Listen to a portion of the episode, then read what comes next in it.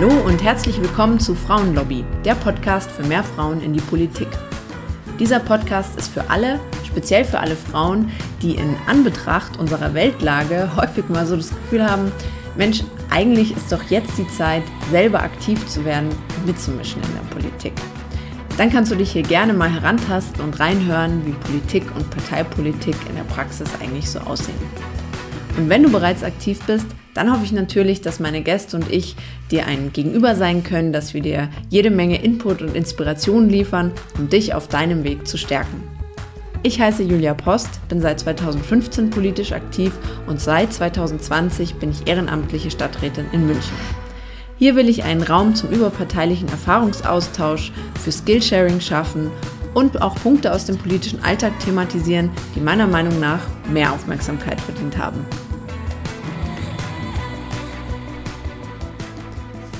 Ich freue mich sehr, dass ihr wieder eingeschaltet habt und ich knüpfe heute an Folge 20 How to Social Media an und das nicht alleine, sondern mit einem Gast, worüber ich mich sehr freue und zwar mit Julia von der Mekoa Mediencoaching Agentur.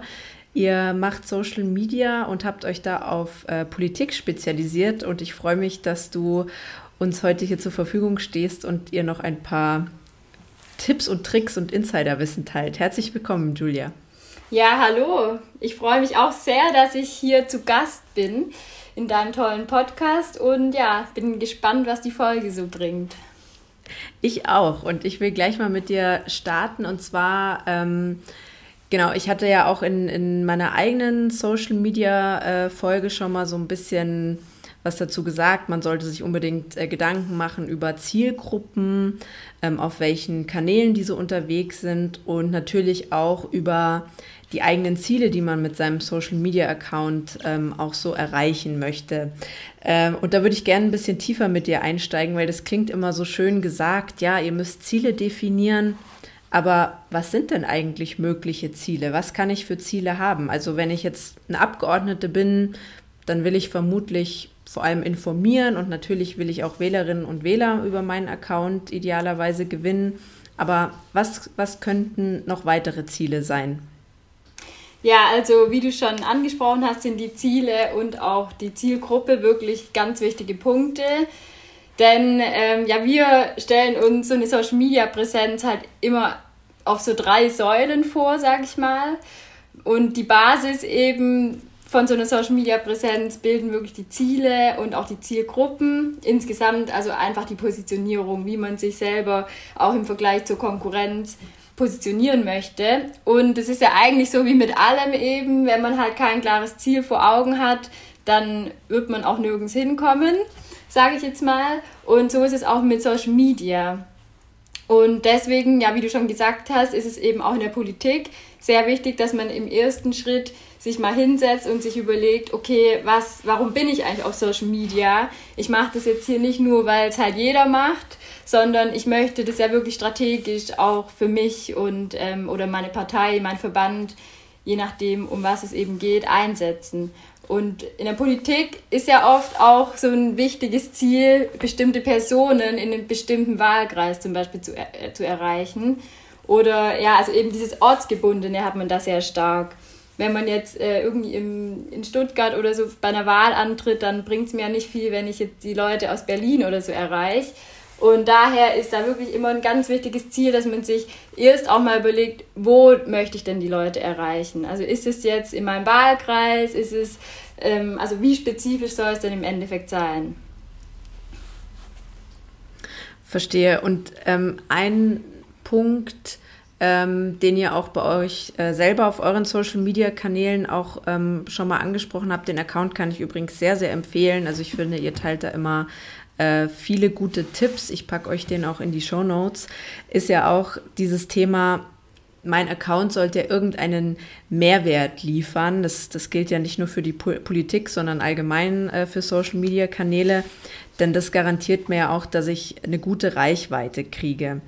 Ähm, mir geht es jetzt aber oft so, also selber auch als Politikerin oder wenn man äh, eben Social Media Account betreibt, ich finde, es fällt da unglaublich schwer, immer wieder auch so den Blick dafür zu bekommen, was ist denn der Mehrwert für, für die Leute, an die ich das sozusagen senden will, an meine Follower.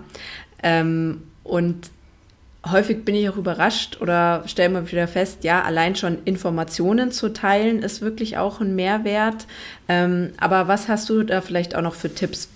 Wann ist ein Account? Wann, wann bietet der einen Mehrwert? Kann man tatsächlich nicht so pauschal sagen, denn es kommt einfach ganz spezifisch darauf an, welche Zielgruppe ich denn da im Endeffekt vor mir habe. Weil für einen Jugendlichen oder ich sag mal für einen Abiturienten sind wahrscheinlich andere Themen oder Inhalte von Mehrwert wie jetzt für eine ähm, 35-jährige alleinerziehende Mutter oder so. Also man muss sich da einfach im ersten Schritt, um diese Themenschwerpunkte, sag ich mal, festzulegen, wirklich erstmal überlegen, wen, wer ist denn eigentlich mein Follower? Also wie sieht so mein Durchschnittsfollower aus, den ich da vor mir habe? Und deswegen ähm, beginnt es bei uns auch in den Coachings immer wirklich mit einer ausgiebigen Zielgruppenanalyse, dass man sich eben so eine Art Kundenavatar, also so ein Marketingbegriff soll im Endeffekt heißen, ich baue mir meinen Durchschnittskunden oder meine Durchschnittszielgruppe und schaue mir die ganz genau an im Sinne von, welche Probleme hat denn derjenige so in seinem Alltag? Welche Themen beschäftigen ihn? Was für Wünsche hat er? Wo würde er gerne hingehen? Ähm, aber auch andere Dinge wie, wo treffe ich den überhaupt an? Also das ist dann ja auch schon die nächste Frage, denn basierend auf der Zielgruppe muss ich ja auch irgendwo erstmal meine Kanäle auswählen. Also wenn ich eine junge Zielgruppe habe, bin ich vielleicht auf Facebook jetzt gar nicht so richtig. Vielleicht sollte ich da erst eher mich mal an TikTok oder so versuchen, wenn man für solche neuen Apps auch offen ist. Ähm, genau, deswegen ist halt wirklich die Zielgruppenanalyse und zwar die detaillierte Zielgruppenanalyse und nicht nur so oberflächlich wirklich wichtig. Und wenn ich die dann habe und genau weiß, okay, meine Zielgruppe ist hauptsächlich eigentlich zwischen 30 und 50 und hat vielleicht eine Familie und äh, beschäftigt sich viel mit Themen Umwelt oder sowas, dann kann ich dann natürlich ganz andere Inhalte erstellen, die dann im nächsten Schritt auch einen Mehrwert liefern. Und so ein Mehrwert kann eben ganz unterschiedlich aussehen. Also es gibt nicht immer nur diesen Mehrwert im Sinne von, ich gebe Tipps und derjenige kann die umsetzen, sondern es gibt ja auch einen Mehrwert, zum Beispiel, dass ein Thema einfach unterhaltend oder unterhaltsam rübergebracht wird. Das ist ja auch ein Mehrwert, gerade bei dem Format Reels, zum Beispiel auf Instagram da geht es ja wirklich auch viel um Unterhaltung und einfach darum, ein Thema so rüberzubringen, dass derjenige, der sich gerade anschaut, eben auch gerne anschaut. Und ähm, ja, da, deswegen muss man sich halt überlegen, was für einen Mehrwert möchte ich liefern. Also will ich jetzt wirklich immer nur Tipps zu einem Thema geben? Möchte ich informieren, also über ein neues Thema, das vielleicht gerade Corona oder so sein könnte, aufklären? Oder möchte ich einfach auch so diesen unterhaltenden Aspekt ein bisschen mit reinbringen? Ja, ich glaube, das mit der Unterhaltung ist wirklich ein guter Punkt, weil ich glaube, für äh, die politisch aktiven Menschen, die wollen natürlich ähm, ja ihre Position klar machen, das transparent darlegen, äh, was, was vielleicht auch ihre Motivation ist, welche Ziele sie haben. Und es kann ja dann oft auch ja, schnell mal ein bisschen langweile, langweilig und dröge daherkommen, wenn es halt dann auch so ein ewig langer Text ist ähm, und so weiter und so fort. Ähm, da vielleicht gleich eine anschließende Frage dran. Gerade so Formate wie Instagram, die leben ja wirklich sehr vom Bild und weniger vom Text. Ähm, und mir geht es so, und ich glaube, das ist bei vielen ebenso, man will dann sehr differenziert ähm, alles darstellen, auch sehr genau sein und nicht missverstanden werden. Was hast du da für einen Tipp, wie man auch ähm, gute, knackige Texte erstellen kann für Social Media? Also meinst du jetzt die Texte für den Post, also die geschriebenen Texte, oder meinst du jetzt genau. Texte im Sinne von einem Bild verpacken? Nee, genau für den Post hätte ich jetzt mal gedacht. Ja. Genau. Ja, also das ist natürlich gerade in der Politik immer so eine Herausforderung, weil die Themen ja da doch teilweise sehr umfangreich sind mit vielen auch Fachbegriffen, die jetzt vielleicht so der Normalo, sage ich mal, jetzt gar nicht so richtig einordnen kann. Und deswegen ist es da auf jeden Fall wichtig, dass man solche Worte rausstreicht, also wirklich den Text nicht so hochgestochen wie möglich formulieren, sondern lieber ähm, so, wie es halt auch jemand, der zu dem Thema nicht so viel Hintergrundwissen hat, dass er das auch verstehen kann. Also sämtliche Fachbegriffe und so, die nicht super ähm, bekannt sind, sollte man einfach rauslassen. Dann sollte man auf jeden Fall darauf achten, dass man nicht so super lange Worte verwendet. Also das Wort an sich sollte einfach nicht so ein Mammutwort sein. Denn man muss ja auch immer im Hinterkopf behalten, dass die Social Media Nutzung ganz viel über mobile Endgeräte läuft. Also die meisten kennst du ja vielleicht auch von dir. Wenn man auf Instagram ist, dann ist man meistens wirklich am iPhone oder halt am Smartphone ähm, auf, bei der App aktiv. Und somit ist der Text natürlich auch noch mal kleiner, wie wenn ich das jetzt an meinem Desktop anschauen würde. Das heißt, es ist super user-unfriendly, sage ich mal, wenn ich ähm, dann einen Text am Smartphone vor mir habe, der erstmal super lang ist und dann noch super lange Worte enthält, weil ich vielleicht gerade irgendwie wohin laufe und nebenbei hier den Text durchlese. Und dann möchte ich das relativ schnell machen können und nicht super konzentriert ähm, mir die Worte anschauen müssen. Deswegen ist es da einfach wichtig, dass man darauf achtet, darauf achtet den Text ähm, ja, in einer relativ einfachen Sprache zu formulieren, mit kurzen Wörtern und vor allem auch ganz wichtig mit Absätzen. Also ganz oft sehen wir leider immer noch, dass Texte komplett ohne Absätze auf Instagram gepostet werden. Und wenn man mal einfach von sich selbst ausgeht, dann wird man schnell merken, dass es super anstrengend für die Augen ist und man da auch schnell den Faden verliert, gerade wenn man ja in Bewegung ist oder wenn man in der Bahn sitzt und äh, jetzt das Handy nicht so ganz ruhig vor einem ist, dann ähm, ist es viel einfacher, wenn man den Text schön in Absätze unterteilt und das Ganze vielleicht auch noch mit ein paar Emojis ähm, einfach optisch auch ein bisschen hübscher macht und auch das Thema dann nochmal visuell mehr rüberbringen kann. Du hattest vorhin auch schon so das Thema äh, Reels ähm, angesprochen. Ähm, oder generell vielleicht auch, wenn wir so an Videos denken, da könnt ihr euch übrigens auch noch mal einer der vorangegangenen Folgen mit der ähm, Fotografin Simone Naumann anhören. Da gibt es auch Tipps für gute Fotos und Videos. Ähm, die Frage an dich, ist es sowas, was man heutzutage machen muss? Oder ähm, ja, was würdest du da sagen? Welche Tipps habt ihr da? Also unserer Meinung nach sind Videos ein absolutes Muss heutzutage. Also steht total außer Frage, weil ähm, wenn man sich mal die App wie zum Beispiel Instagram anschaut, dann wird einem ziemlich schnell auffallen, dass die sich in den letzten Jahren von einer reinen Fotoplattform ziemlich stark zu einer Videoplattform entwickelt hat. Also sie hat ja wirklich, bei Instagram konnte man anfangs gar keine Videos posten, sondern wirklich nur Bilder. Und mittlerweile gibt es die ganzen Formate wie die Instagram Stories, die Instagram Reels, IGTV, die Live-Videos. Also es gibt mittlerweile ja fast mehr Videoformate als reine Bildformate. Und daher bin ich auf jeden Fall der Meinung, dass man sich nicht vor Videocontent scheuen sollte und gerade in der Politik eigentlich auch nicht weil in der Politik geht ja auch viel über Persönlichkeit. Also im Endeffekt, warum wähle ich einen Politiker? Weil ich ihn vermutlich auch von seiner Persönlichkeit und seinen Werten und solchen Dingen toll finde, sonst würde ich ihn ja nicht wählen. Und über Videos kann man sich eben einfach auch nochmal anders darstellen, wie ich es jetzt vielleicht in einem reinen Bildpost mit einem Text tun könnte. Also man kann viel mehr Emotionen und Persönlichkeit in einem Video verpacken. Und deswegen ist da meine Antwort ganz klar, dass, dass Videos unbedingt verwendet werden sollten.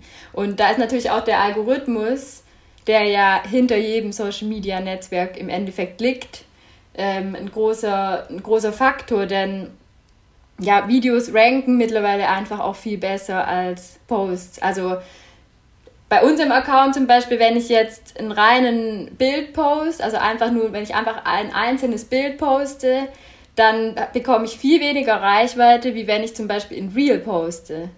Weil die App, also Instagram selber, einfach diese Reels aktuell auch viel mehr pusht. Also die bekommen viel mehr Sichtbarkeit vom, vom Algorithmus her. Und daher ist es eigentlich wirklich verschenktes Potenzial, wenn man solche, solche Formate nicht nutzt. Also deiner Meinung nach ein Must-Have. Ähm, ja.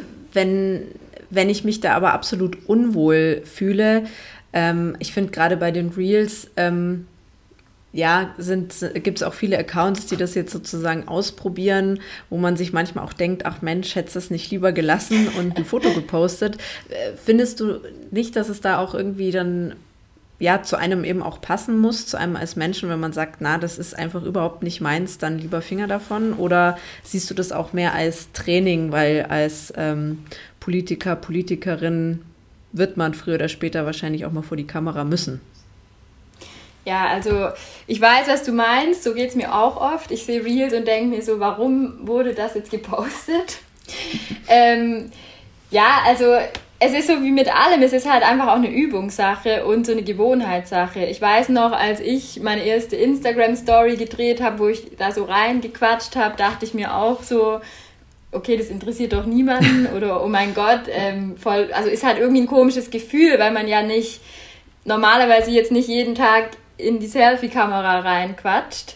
Und ähm, somit ist es immer am Anfang eine Überwindung und auch was Neues. Aber je öfter man es eben praktiziert, desto geübter wird man natürlich auch und desto authentischer wird es dann natürlich auch. Also am Anfang ist es oft so, dass man vielleicht den Text auch noch so ein bisschen auswendig gelernt hat oder so, weil man halt das noch nicht so flüssig kann und dementsprechend kommt es halt auch nicht so authentisch rüber. Aber je öfter man dann so ein Reel oder eine Story dreht, desto flüssiger wird es natürlich auch.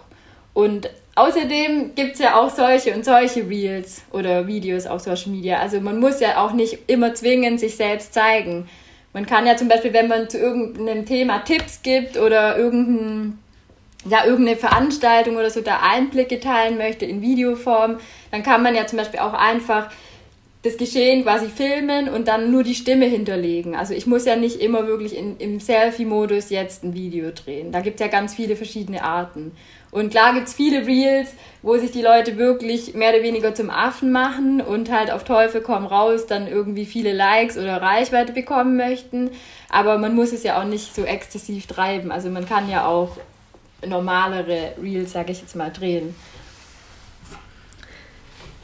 Du hast auch äh, das Thema Insta Live äh, schon angesprochen, so als äh, Videoformat. Wie findest du, ähm, ist das auch was für kleine Accounts geeignet? Also es gibt dann, gerade als es mit Corona losging, ähm, hat man manchmal irgendwie 20 Uhr bei Insta reingeguckt und hatte das Gefühl, die ganze Welt macht jetzt Insta-Lives. Ähm, und gerade bei kleineren Accounts, wenn man dann mal so reinguckt, dann sind auch manchmal irgendwie nur so sieben oder neun Leute äh, online, die sich das angucken. Würdest du das trotzdem empfehlen im Sinne von, das mag eben der Algorithmus und ähm, ist auch eben vielleicht ein Training oder macht man sich da dann vielleicht eher ein bisschen lächerlich? Also ich könnte mir vorstellen, das ist dann auch häufig so die Angst, oh Gott, wenn da nicht gleich, äh, ich überspitze es, 200 Leute mein Insta-Live stürmen, dann sollte ich lieber gar nicht erst damit anfangen. Nee, also da bin ich gar nicht der Meinung, weil das da einfach auch wieder so ist, wenn man halt am Anfang, jeder fängt mal klein an. Also der Account ist ja meistens immer am Anfang, hat man vielleicht nur 100 oder 200 Follower. Aber selbst dann hat man ja im Idealfall Leute, die sich für die Themen interessieren, die man da postet. Und wenn von den 200 dann nur fünf Stück dein Live anschauen, dann ist es ja auch schon was. Also ähm, es muss nicht immer so sein, dass man live macht und dann kommen da gleich die 200 Zuschauer, sondern man kann, braucht sich da nicht schämen oder irgendwelche Ängste haben, dass weniger Leute reinkommen, denn im Endeffekt geht es ja eher darum, wer drin ist. Also lieber mache ich ein Live mit fünf Leuten und habe dann aber fünf Leute, die wirklich zum Beispiel aus meinem Wahlkreis sind und sich echt für das Thema interessieren, als dass ich jetzt ein Live mache, wo ich meine 20 Freunde oder Kumpels gefragt habe, ob sie noch mit reinkommen, dass es nach mehr aussieht, weil das bringt mir am Endeffekt nichts. Und ähm, da ein kleiner Tipp, wie man da vielleicht auch noch an mehr Zuschauer kommt äh, mit den Lives, ist, dass man sich quasi Gäste ins Live einlädt. Also man kann ja zu zweit, also mit zwei Accounts auf Instagram Live gehen Somit könnte ich jetzt zum Beispiel dich, Julia, einladen und sagen, hey, ähm, lass uns mal auf unserem Account Mekoa ein Live zusammen machen. Und somit würden das ja auch deine Follower dann wiederum mitbekommen. Und dann somit könnte ich meine Reichweite dann erhöhen. Und ideal läuft es natürlich, wenn ich Accounts einlade, die jetzt wirklich sehr viel mehr Follower oder Reichweite als ich hätte dann ähm, ja, kann man davon ausgehen, dass man auch noch zusätzlich zu den eigenen Followern eben Leute erreichen kann. Aber es ist tatsächlich so, also viele Leute haben davor so ein bisschen Respekt, sag ich mal, gerade aus dem Grund, den du jetzt genannt hast, dass sie sich halt nicht so richtig trauen oder denken, ja, nachher kommt dann niemand und dann kommt es voll blöd rüber. Aber eigentlich schade, weil das auch, ähm, ja, man, man kann da ja auch wirklich viele Themen besprechen und ich denke auch gerade in der Politik ist es ein gutes Tool, um auch mal ein Thema ein bisschen, ja, bei einem Thema in die Tiefe zu gehen und nicht immer nur an der Oberfläche zu kratzen mit, ja, so einem Post-Text. Ja, würdest du sagen, das ist auch was, äh, das ist bei euch ja auch immer wieder Thema, etwas, wo ich so ein bisschen auch meine eigene Blase verlassen kann, gerade wenn ich mir vielleicht auch mal ähm, Gäste einlade, nicht nur so aus dem eigenen Parteiumfeld, sondern durchaus mal äh, eine Kontrameinung, wo man ernsthaft diskutiert? Ja, auf jeden Fall. Bei uns kommen ganz viele Politiker oder Verbände immer auf uns zu und sagen, ja, irgendwie läuft es nicht bei mir auf Social Media. Das sind immer die drei, gleichen drei Leute aus, meinem, aus meiner Partei oder so, die da meine Posts liken. Und das ist natürlich auch nicht der Sinn der Sache, denn man möchte ja eigentlich auf Social Media auch den Kreis erhöhen und, und neue Leute dann vor allem auch mit Blick auf eine Wahl oder so erreichen. Und da sind eben genau die Lives echt ein absolut hilfreiches Tool, weil ich kann das selber ja auch steuern, wen ich da so einlade als Interviewpartner. Kann da einfach mal ein paar Accounts anfragen und wenn es thematisch passt, sind die meisten da eigentlich auch immer bereit zuzustimmen, weil die ja dadurch dann auch wieder ihr, sich präsent zeigen und, und ähm, ja, e-, eben ihre Expertise auch irgendwo unter Beweis stellen können. Hast du sonst noch Tipps, ähm, wie man auch so die eigene Blase ein bisschen verlassen kann? Ja, also auf jeden Fall mit den richtigen Inhalten. Es ist halt echt so, also die meisten denken halt immer, ja, ich weiß doch, wen ich ansprechen möchte, halt die Leute aus meinem Wahlkreis oder halt die Leute, die halt die Grünen oder die SPD, SPD oder wen auch immer gut finden. Aber da stecken ja trotzdem immer andere Bedürfnisse dahinter, wie ich ja schon gesagt hatte. Also es ist ein Unterschied, ob ich halt ähm, einen Jugendlichen ansprechen möchte oder jemand Älteren. Und wenn ich die richtigen Inhalte finde, also da wären wir wieder bei dem Thema Mehrwert, wenn ich wirklich mehrwertbietende Inhalte poste, dann werde ich auch aus meiner Blase rauskommen, weil nämlich mein Content quasi die richtigen Leute anziehen wird. Also es ist ein bisschen so wie so ein Rattenschwanz. Man muss halt ähm, einmal irgendwo ansetzen und es ist eben am besten immer wirklich bei diesem Thema Ziele, Zielgruppe, Positionierung, sich da einmal definieren, welchen Content möchte ich überhaupt teilen, dass ich mir da ähm, Themenschwerpunkte zum Beispiel auch setze, ähm, basierend auf meinem Wahlprogramm oder auf meinen politischen Themenschwerpunkten und dann die Posts eben poste, die dann genau die richtigen sind für mich und meine Zielgruppe. Ja, ich glaube, das ist auch was, äh, Social Media, das ähm, galt lange ja auch so ein bisschen als was Oberflächliches und das, was du sagst, zeigt auch, wie viel inhaltliche Vorarbeit da eigentlich notwendig mhm. ist, damit man dann mal äh, einen Post äh, raushauen kann, sozusagen. Ähm, ja. Das hat ja auch dann viel mit so einem roten Faden zu tun, ne? die Inhalte, dass ich mir das auch wirklich mal überlege, auch vielleicht für ein ganzes Jahr oder eine Legislaturperiode, ähm, welchen roten Faden will ich da ähm, verfolgen, sozusagen. Und da sind wir auch so beim Thema äh, Storytelling. Ähm, ich finde, so ein Punkt ist gerade auch, ähm, was, was man ja gerade mit Instagram gut machen kann, ist ja auch so die Leute mit hinter die Kulissen zu nehmen. Was äh, macht man so den ganzen Tag als Politiker oder Politikerin? Und ähm, ich sehe das dann häufig, dass dann irgendwie halt so ein ähm, Foto von der Tagesordnung aus einer Sitzung gepostet wird oder während Corona dann äh, die Zoom-Konferenz, wo man gerade über Thema XY ähm, diskutiert. Hast du da ein paar Tipps, wie man das so ein bisschen aufpeppen kann? Also ich war mhm. erstaunt, ich habe das auch mal bei meinen Followern gefragt, ob sie sowas überhaupt interessiert. Das war mehrheitlich in der Umfrage ja, wo ich selber ganz überrascht war, weil ich denke mir so, oh Gott, äh, noch jemand, der irgendwie so eine Tagesordnung postet. ähm, aber hast du da Tipps, wie man das ein bisschen aufpeppen kann? Ja, also ich glaube, es kommt einfach, man kann das langweiligste Thema ähm, interessant darstellen. Das hat einfach auf Social Media ja auch ein ganz großes Potenzial, schon allein durch diese visuelle Komponente. Also auch den Beitrag, selbst wenn der über ein ganz langweiliges Thema geht, kann ich den ja optisch durch Farben und ein cooles Design schon mal so gestalten, dass es irgendwie ansprechend aussieht. Wenn ich jetzt halt eine Pressemitteilung einfach abfotografiere und dann so auf meinem Kanal poste, ist es halt optisch schon mal gar nicht ansprechend und die Leute werden sich auch nicht durchlesen. Also da muss man zum ersten auch mal schauen, wie man es eben visuell ansprechend umsetzen kann. Und dann wäre noch so ein Tipp von mir, also jetzt gerade bei so Events zum Beispiel oder bei, einer, bei irgendeinem Zoom-Call oder ja, Networking-Event, whatever, dass man eben nicht einfach nur ein Post postet, wo man sagt, ja, ich war heute auf einem Event und da ging es um Thema XY, sondern dass man zum Beispiel schon am Tag davor in der Story das mal erwähnt, das Thema, also zum Beispiel sagt, hey Leute, habt ihr das mitbekommen? Ähm, jetzt steht ja wieder ein neues Corona-Verbot oder so an. Wie ist da eure Meinung dazu? Dass man da vielleicht auch mit diesen interaktiven Story-Stickern schon so ein bisschen die Leute, äh, ja, so auf dieses Thema aufmerksam macht. Daraufhin könnte man dann quasi am nächsten Tag den Post dann vom Event posten und sagen, ja, ihr wisst ja, gestern hatten wir das Thema schon mal angesprochen, heute bin ich dazu in einem Zoom-Call mit ähm, Person 1, 2 und 3. Und dann könnte man diesen Beitrag wiederum in der Story teilen, den man gepostet hat, dass man dann wieder mehr Interaktion und Reichweite bekommt. Und dann zum Beispiel nochmal ähm, vielleicht auch selber was zu der Veranstaltung sagt in der, in der Story, dass man sagt, ja, wie ihr gesehen habt, war ich ja bei dem, bei dem Event heute mit dabei.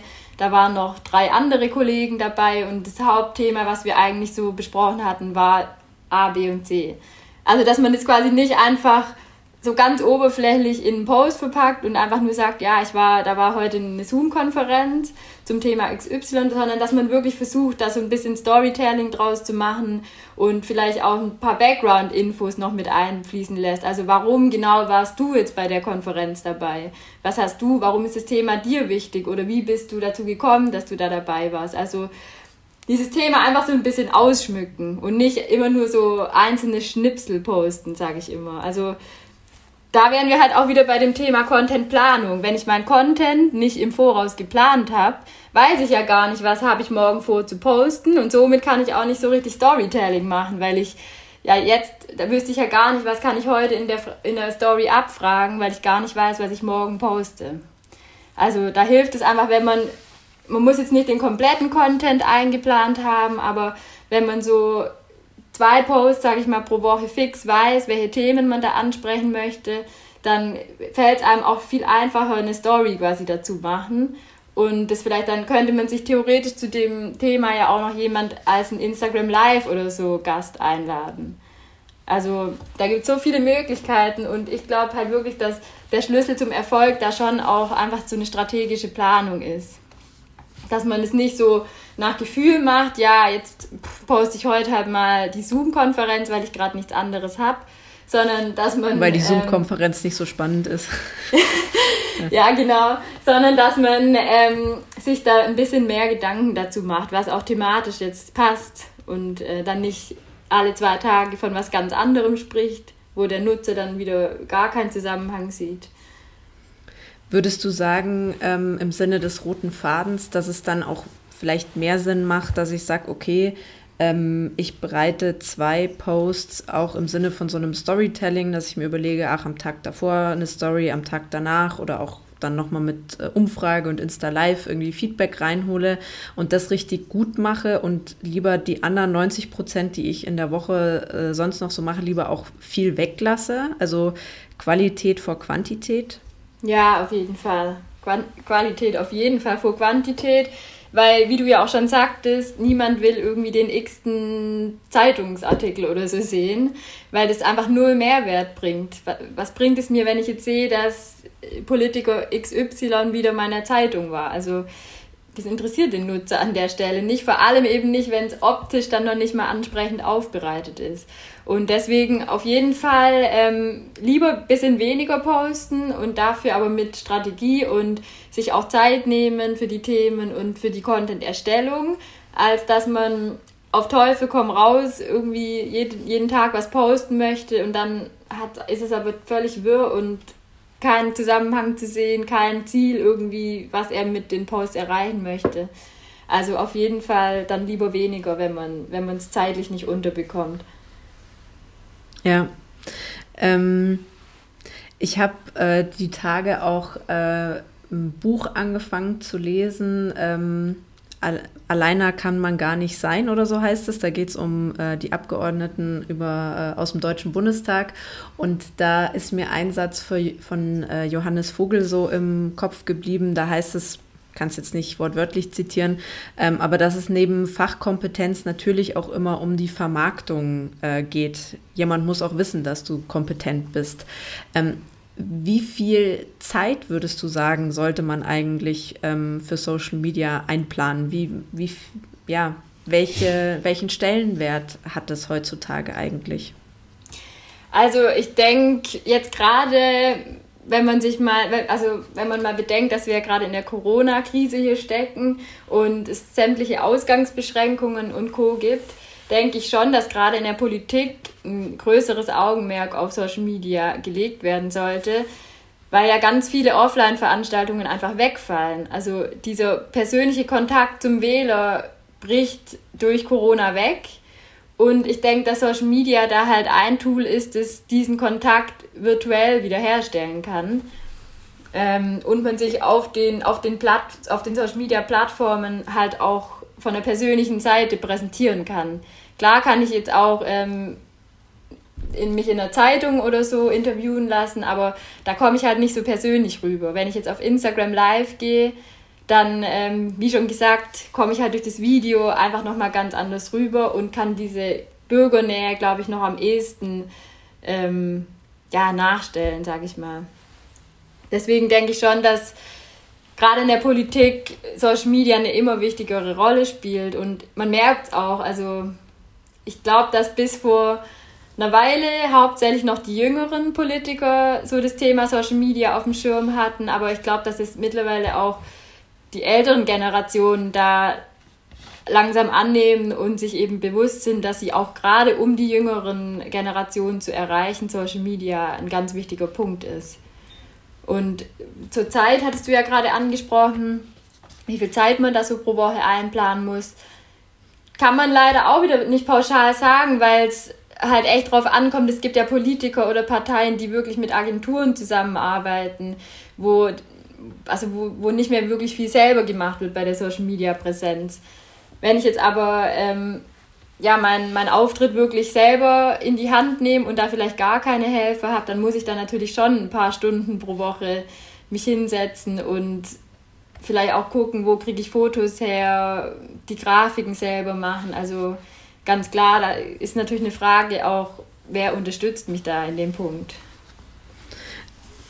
Weil du das ansprichst mit den Agenturen, ich werde auch ähm, in meiner Selbstständigkeit, äh, wo ich äh, Workshops gebe zum Thema Lobbyarbeit, äh, auch immer gefragt, ja, machen da eigentlich noch viele Politikerinnen und Politiker ihren Auftritt selber oder nicht? Hast du da eine Empfehlung? Also sollte man den eigentlich lieber selber machen? Weil ich finde, es hat mit der Professionalisierung natürlich schon auch ähm, sehr zugenommen, dass ähm, das alles top aussieht. Ähm, aber geht deines Erachtens auch so ein bisschen eine persönliche Note verloren? Ja, es kommt ganz drauf an, weil Klar, wenn jetzt jemand wirklich nur ähm, Bilder postet und gar keine Videos und das dann auch noch komplett in die Hand von einer Agentur gibt, geht natürlich total viel Persönlichkeit verloren, weil der Nutzer bekommt ja gar nichts mehr wirklich von dem Politiker mit. Also er sieht da vielleicht noch ein paar hübsche Bilder, aber mehr auch nicht. Wenn ich jetzt aber mich von einer Agentur betreuen lasse und zusätzlich aber noch Videocontent auch poste, dann muss ich mich ja gezwungenermaßen auch mit dem Thema auseinandersetzen, weil ich vielleicht mal einen kurzen Clip für die Story drehe oder ein Reels drehen muss. Und somit ist da, glaube ich, schon dann nach wie vor eine enge Zusammenarbeit zwischen Politik, Politiker und Agentur zu sehen. Aber generell ist jetzt meine persönliche Meinung, ist es schon immer gut, wenn der Politiker in irgendeiner Weise da auch noch die Hand drauf hat und sich selber auch ein bisschen einbringt, weil ich finde schon, dass es da dann die Authentizität irgendwo auch drunter leidet. Also wie du auch schon sagtest, man merkt es, glaube ich, schon recht schnell, ob jetzt wirklich der Politiker da was postet oder ob da einfach nur eine Agentur bezahlt wird und dementsprechend das eben managt. Was ist denn deine Meinung so zum Thema äh, Branding? Also ähm, ich finde, es gibt auch sehr, sehr viele Kanäle, gerade bei Instagram, wo man sofort sieht, ah, SPD, FDP, äh, Grüne, ähm, einfach von den Farben und da wahnsinnig viele Sharepics auch immer geteilt werden. Ähm, findest du, das ist auch so ein Must-Have, dass man durch Farben immer gleich signalisiert, zu welcher Partei äh, oder Fraktion ich gehöre?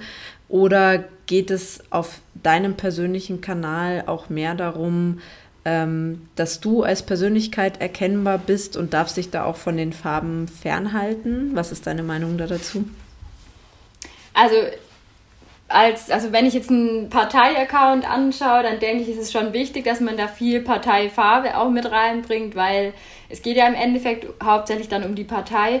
Aber bei einem persönlichen Account von einem Politiker, mh, mm, also würde ich jetzt nicht alles in komplett grün, komplett rot oder so machen. Ich würde es vielleicht schon so ein bisschen subtil mit reinbringen. Gerade beispielsweise im Profilbild kann man das ja immer ganz geschickt machen, dass man da ähm, sich dann zum Beispiel vor einem grünen oder einem roten Hintergrund zeigt. Da impliziert man dann ja auch schon so ein bisschen, um welche also zu welcher Partei man gehört. Aber im Endeffekt glaube ich, dass es in der Politik immer wichtiger wird, dass der Politiker selber quasi zur Marke wird. Also dass er sich selber vermarktet und nicht nur die Partei, weil die, die Personen gerade auch auf Social Media ja eine Persönlichkeit sehen möchten. Also die möchten ja wirklich sehen, okay, für was steht der Politiker eigentlich? Was, was sind dem seine Beweggründe? Was hat er so für Werte? Was für Visionen hat er vielleicht?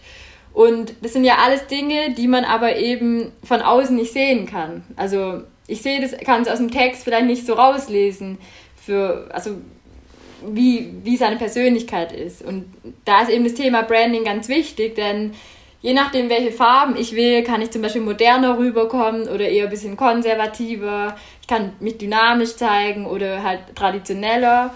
Und ähm, genau deswegen ist da auf jeden Fall Branding ein, ein wichtiger Punkt, um diese Werte, die eben von außen nicht direkt sichtbar sind, dann visuell auch auf Social Media zu übertragen und damit eben wirklich meine Persönlichkeit auch im Vergleich zur Konkurrenz vielleicht zu zeigen.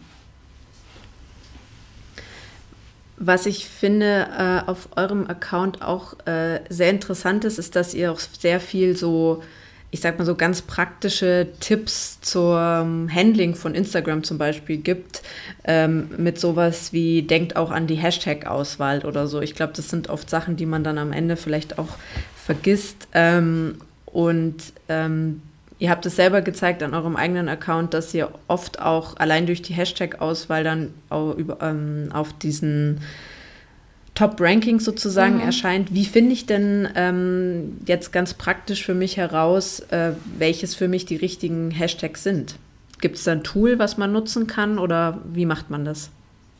Also ich weiß ehrlich gesagt gar nicht genau, ob es Tools gibt. Vielleicht gibt es Tools, die aber wahrscheinlich dann auf jeden Fall kostenpflichtig sind.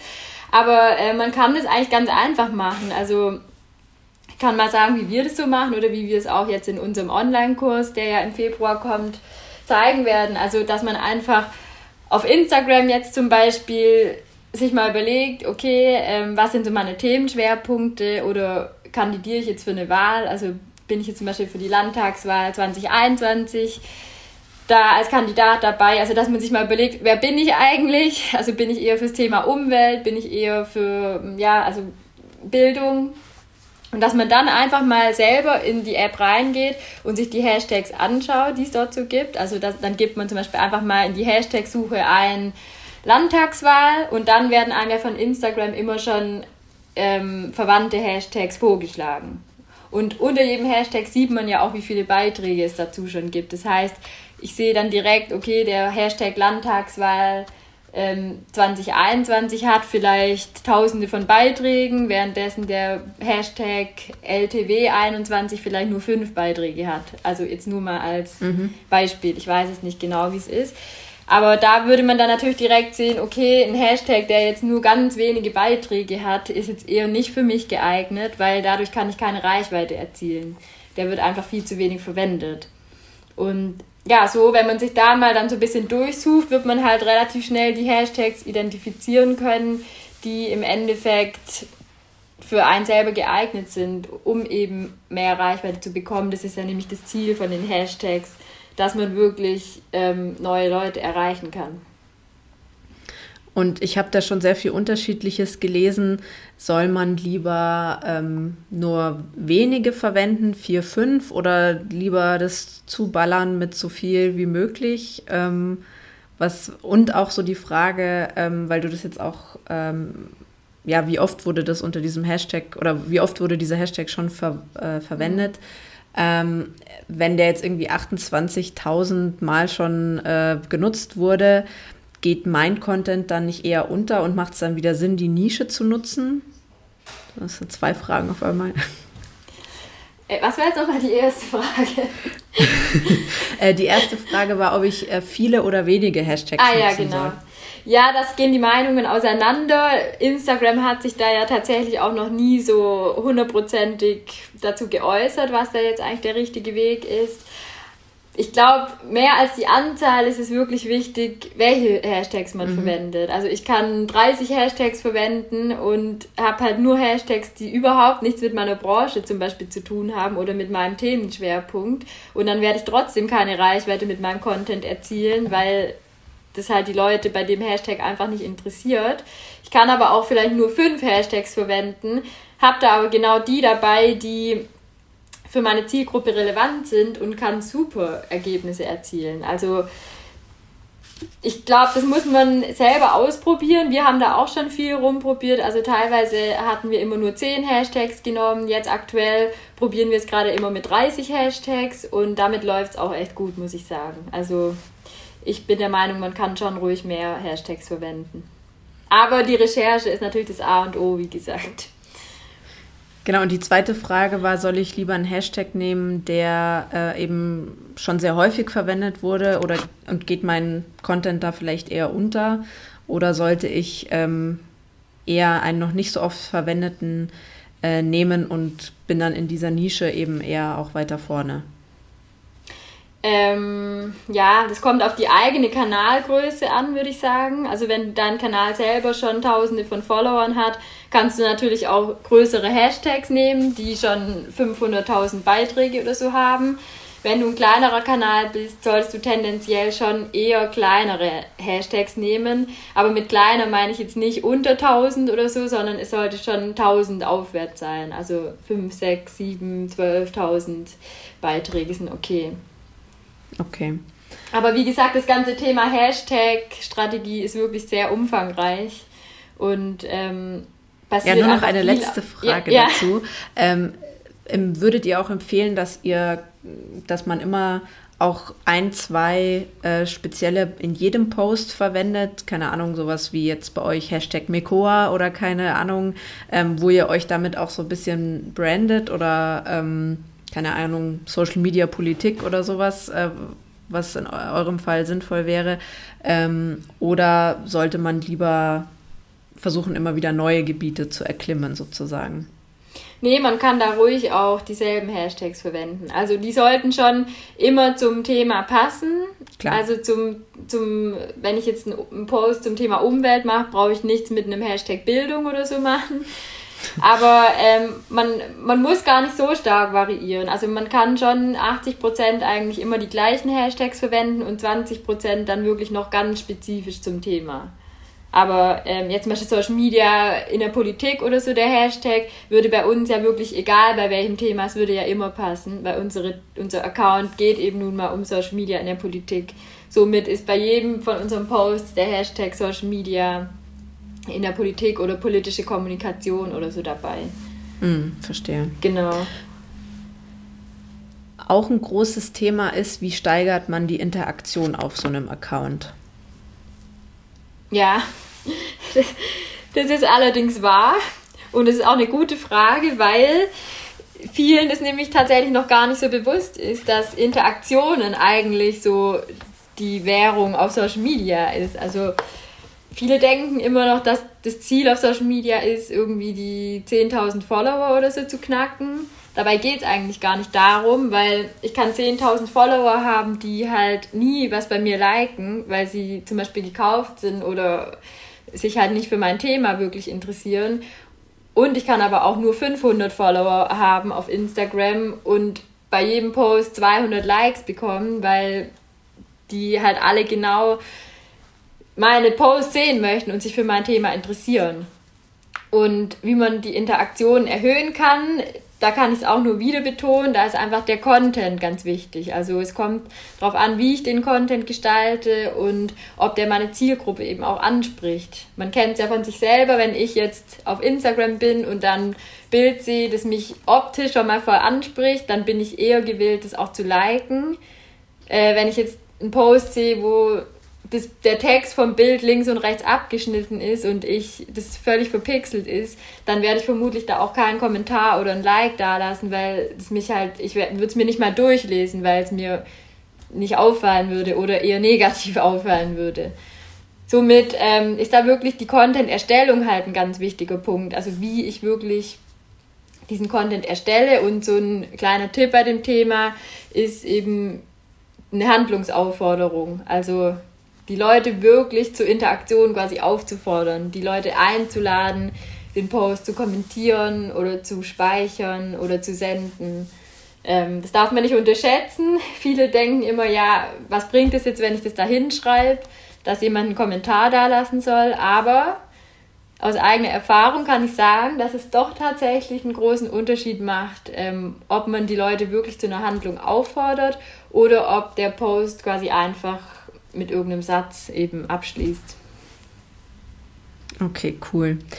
Ähm, von meiner Seite, ich habe äh, keine Fragen mehr auf meinem Zettel, deshalb an dich so als äh, letzte Frage, hast du noch so irgendwie ein, zwei abschließende, ultimative Tipps oder irgendetwas, was euch auffällt, was ganz häufig ähm, falsch gemacht wird, aber so einfach ab, abzustellen wäre?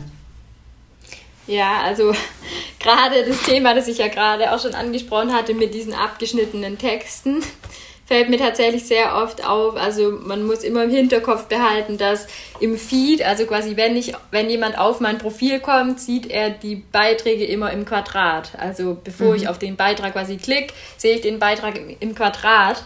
Und das heißt somit auch wieder, dass der, jede, also der ganze Text, der oberhalb von diesem Quadrat steht oder unterhalb von diesem Quadrat, wird im Feed nachher nicht angezeigt. Also da ist es wichtig, wenn ich eine Kachel erstelle, also wenn ich einen Post erstelle für Instagram, der zum Beispiel ein Hochformat hat, kann ich ja posten. Ich muss aber halt wissen, dass es im Feed nachher, also in meinem Profil, als Quadrat sichtbar sein wird und somit der ganze Text auch nur in diesem Quadrat sein sollte. Ansonsten passiert es nämlich, ähm, dass der Text eben links, rechts, oben oder unten abgeschnitten ist.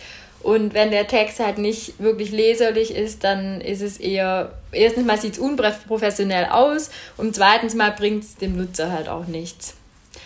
Und mein zweiter Tipp oder was für mich wirklich ein wichtiges Anliegen ist, ist halt nochmal dieses Thema Video-Content. Also ich glaube, dass gerade auch ähm, ja, Leute, die jetzt nicht mit Social Media aufgewachsen sind, sich da ein bisschen schwer tun, so Videocontent für, für Instagram oder so zu erstellen, weil sie vielleicht Angst haben, dass es schlecht ankommt oder irgendwie ja nicht so professionell rüberkommt. Aber ich glaube, äh, man sollte sich da einfach trauen und es mal ausprobieren, weil es wirklich life-changing ist. Also der Account wird viel besser laufen, wenn man regelmäßig sich selber auch zeigt und eine Persönlichkeit zeigt. Genau. Cool. Ja, vielen lieben Dank, Julia, dass du dir die Zeit genommen hast und äh, an deinem Wissen hast partizipieren lassen. Ich ähm, hoffe, dass äh, euch das auch ganz viel gebracht habt und äh, ihr euch jetzt äh, traut an die Geräte auf Social Media. Und ja, vielen Dank, dass du dir die Zeit genommen hast, Julia. Ja, danke dir, hat mir viel Spaß gemacht.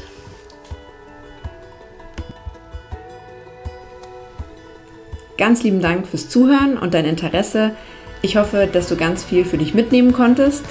Sollte das der Fall sein, ich freue mich natürlich über gute Bewertungen und Weiterempfehlungen. Wäre doch schön, wenn noch mehr Menschen Partei ergreifen. Abonnier den Podcast doch auch am besten gleich, sodass du keine Folge mehr verpasst. In der Zwischenzeit kannst du mir natürlich auch gerne auf meinen Social Media Kanälen folgen, die ich dir in die Show Notes packe. Dann bist du live dabei bei meinen ehrenamtlichen Aktivitäten und allem, was mir dort so widerfährt. Schreib mir auch gerne Themen und Fragen, die dich interessieren. Ich greife gerne alles auf, was die Community so bewegt. Bis bald zur nächsten Folge.